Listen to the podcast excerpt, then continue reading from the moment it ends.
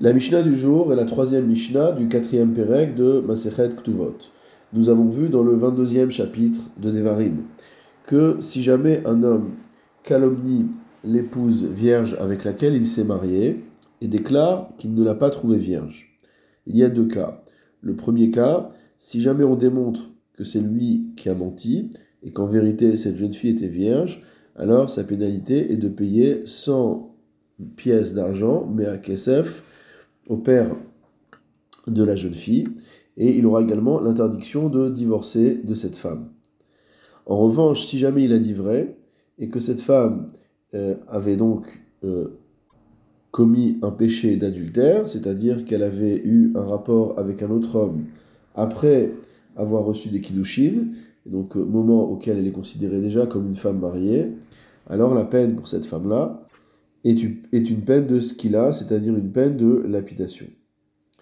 Notre Mishnah nous enseigne Hagiyoret Shenit Gayera Bita Ima. Une convertie qui s'est convertie en même temps que sa fille. C'est-à-dire qu'elle a eu cette fille avant de devenir juive, et donc elles se sont converties toutes les deux ensemble. Vezinta.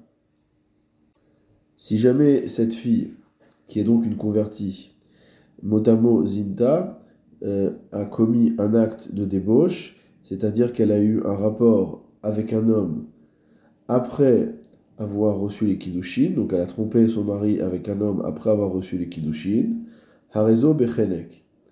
Sa peine ne sera pas une peine de lapidation, comme celle qui est prévue dans la Torah, mais, entre guillemets, uniquement une peine de chenek, c'est-à-dire une peine de strangulation.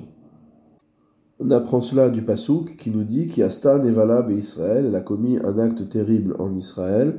Cela vient nous apprendre que cette peine de skila n'est appliquée qu'à une jeune fille qui est née juive. Enla lopetach bet ha'av, velo mea sela. De la même manière, on ne lui appliquera pas ce qui est écrit dans le Passouk, à savoir que normalement on doit la conduire à l'entrée de la maison de son père pour l'exécuter. Donc ce ne sera pas le cas pour cette jeune fille.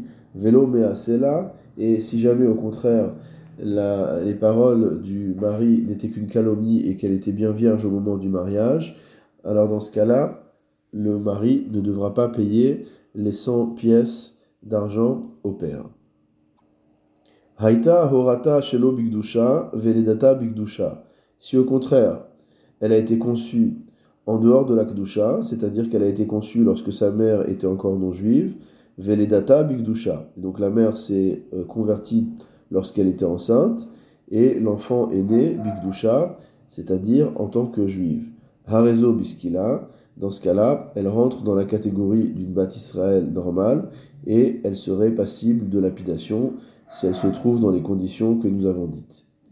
Enla lopetach bet ha'av, velo en revanche, on ne l'amènera pas à la porte de son père, comme on l'a dit précédemment, et il n'y aura pas non plus paiement de 100 pièces d'argent au cas où il s'agisse d'une calomnie. Haïta horata veledata bigdusha, si enfin elle, est, elle a été conçue et elle, a été, euh, est née au moment où sa mère était déjà juive, alors il n'y aura pas de différence, elle sera considérée comme une juive à tous les égards. Yesh la av, ve'en la petach bet. Dans le cas où la jeune fille juive a un père, mais qu'il n'y a pas de porte de la maison du père, parce que par exemple le père n'a pas de maison, Yesh la petach bet av ve'en la av. Si euh, également il y a bien une porte de la maison du père, mais qu'il n'y a pas de père, parce que le père est mort, on aurait pu penser que les conditions n'étant pas réunies, on n'appliquera pas la peine de ce qu'il a à la jeune fille qui a commis l'adultère après les Kiddushin. Alors la Mishnah vient nous dire, au contraire, Harezo biskila, que malgré tout, la jeune fille sera lapidée. L'onema petach betavia, et là les mitzvahs, car le fait de réaliser cet acte à la porte de la maison de son père n'est que une mitzvah, ce n'est que quelque chose de bien, mais ce n'est pas une condition pour la réalisation de la peine.